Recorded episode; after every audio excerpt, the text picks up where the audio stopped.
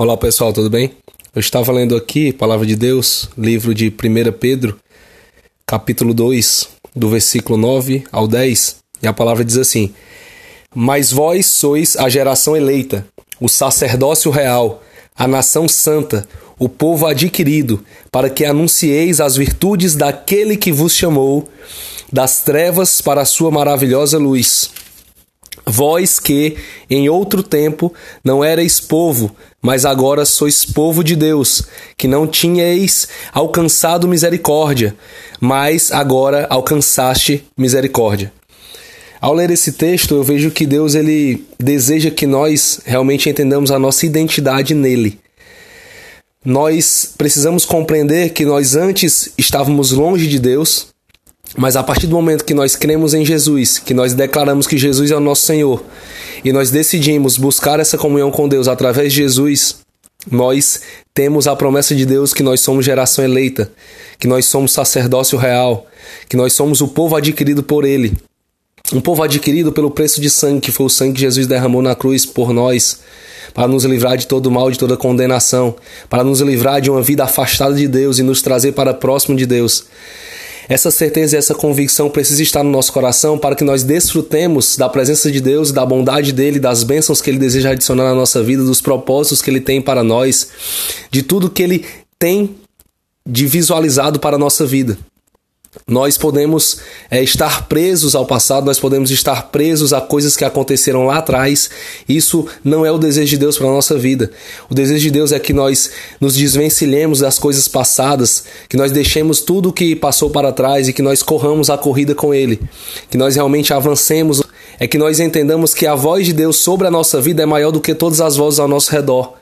Porque o mais importante é ouvir de Deus, o mais importante é ouvir a identidade daquele que nos criou, do que ouvir a identidade através da vida de outras pessoas que não têm compromisso como Deus tem conosco. Porque o maior compromisso que existe na nossa vida é entre Deus e a gente. Porque Deus ele é o maior interessado no nosso sucesso. Deus ele é o maior interessado na nossa prosperidade em todas as áreas da vida. Deus é o maior interessado para que nós avancemos com nossa vida de acordo com os propósitos dele, de acordo com a vontade boa, agradável e perfeita que ele tem para nós. Que nós não não coloquemos a opinião das outras pessoas acima da opinião de Deus sobre nós. Que nós realmente enxerguemos a bondade de Deus a todo instante. Não é porque as outras pessoas nos condenam por atos passados, não é porque as outras pessoas colocam rótulos sobre a nossa vida pelo que fizemos, pelo que vivemos, que nós vamos ficar presos a isso. Não.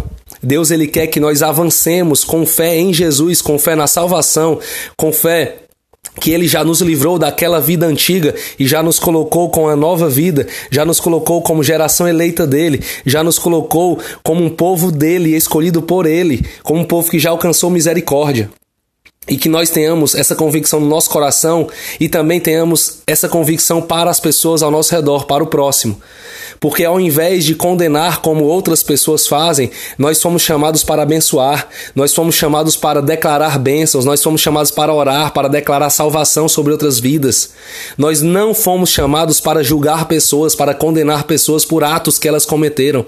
Nós não fomos julgados para falar mal do próximo, porque ele é criação de Deus assim como nós somos. Nós fomos chamados para declarar palavra de vida sobre outras pessoas, porque essa é a nossa natureza, a nossa natureza é divina, a nossa natureza está nos céus, guardada em Jesus Cristo. É de lá que vem a nossa salvação, é de lá que vem a nossa identidade, é de lá que vem as palavras de vida eterna que permeiam e que entram, invadem a nossa vida. É de lá que vem os sonhos de Deus para que nós vivamos.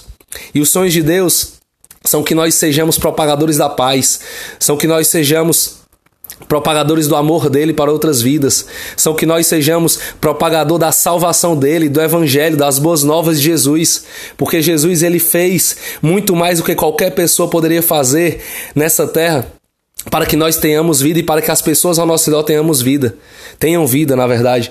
Então que nós corramos essa boa corrida, uma corrida com convicção na nossa identidade, uma vida com convicção nos desejos e na vontade de Deus, uma vida convicta de que o passado já está morto, já ficou para trás, já está apagado no nome do Senhor Jesus e que nós avancemos na bondade, na misericórdia, na graça, em tudo de novo que Deus tem para fazer através da nossa vida e na nossa vida.